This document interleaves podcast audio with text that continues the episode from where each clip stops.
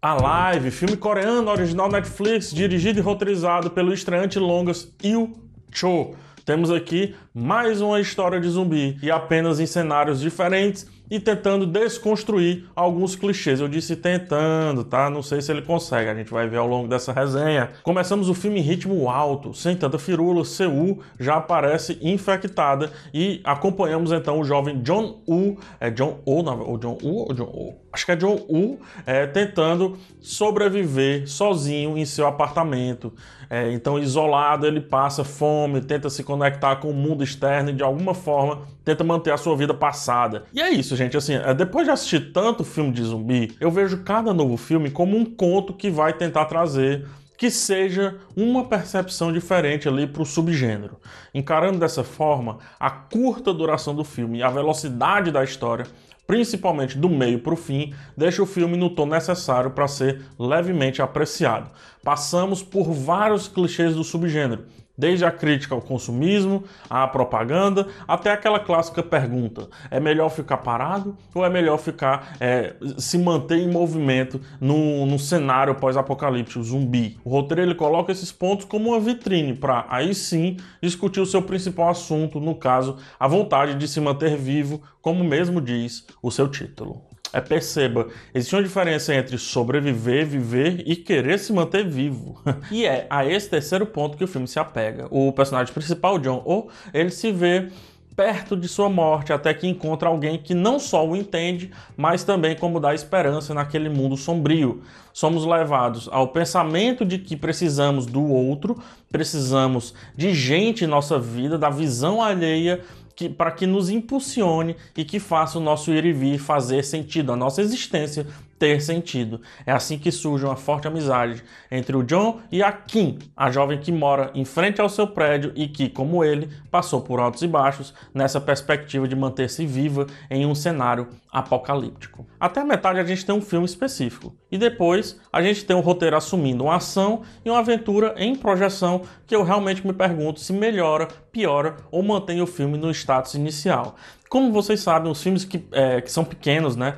Que são quase despretensiosos ali, me agradam muito. Enquanto ambos estavam isolados e nós estávamos assistindo quase um diário de quarentena em um apocalipse zumbi, o filme parecia mais rico, parecia conversar melhor sobre os assuntos propostos e saía dessa camada mais superior do apocalipse pelo apocalipse, né? Entretanto, a partir do ponto de virada do meio do segundo ato, há uma valorização da sobrevivência saindo de uma visão mais etérea, que é a que tem lá no começo do filme, imposta pelo texto, né, no caso, e indo para uma visão é de fato mais física, que sinceramente já vimos o suficiente desse tipo de visão no universo zumbi da cultura pop, ou seja, o filme cai no mais do mesmo lá do seu subgênero. Eles cozinhando e se comunicando via walk talk é algo que nos deixa muito mais conectados com aquilo dali, com aquela história, uma vez que a gente passou por isso durante a, a, pandemia, né? Do que aquela ação desenfreada que o filme propõe. De passar horas e horas numa conexão pelo Zoom nos fez entender perfeitamente como é aliviante, como é valioso o ato de cozinhar um simples macarrão instantâneo em uma companhia mesmo que virtual pelo Walk Talk. E aí, rapidinho falando aqui sobre a montagem, ele, que deixa o filme cheio de lacunas. Aparentemente houve uma necessidade de fazer a live caber em mais ou menos uma hora e trinta. E aí esses gaps, eles fizeram alguns equipamentos, algumas ideias e algumas decisões parecerem ter caído do céu. Por outro lado, a gente já viu tanto esse blá blá blá é, de, deci de, decisões grandes naquele cenário, né, digamos assim, bem como também a gente já viu aos montes as pessoas se equipando e garimpando coisas que meio que o nosso cérebro ele rapidamente, sozinho, completa, mesmo que não esteja lá no filme. Então é um gap, a gente percebe o gap, mas rapidinho o cérebro vai lá e resolve isso. O fato é que sempre que freia, o filme melhora bastante. Sempre que ele entra no modo stealth, no modo silencioso, né, que valoriza a introspecção forçada dos protagonistas, o texto cresce bastante.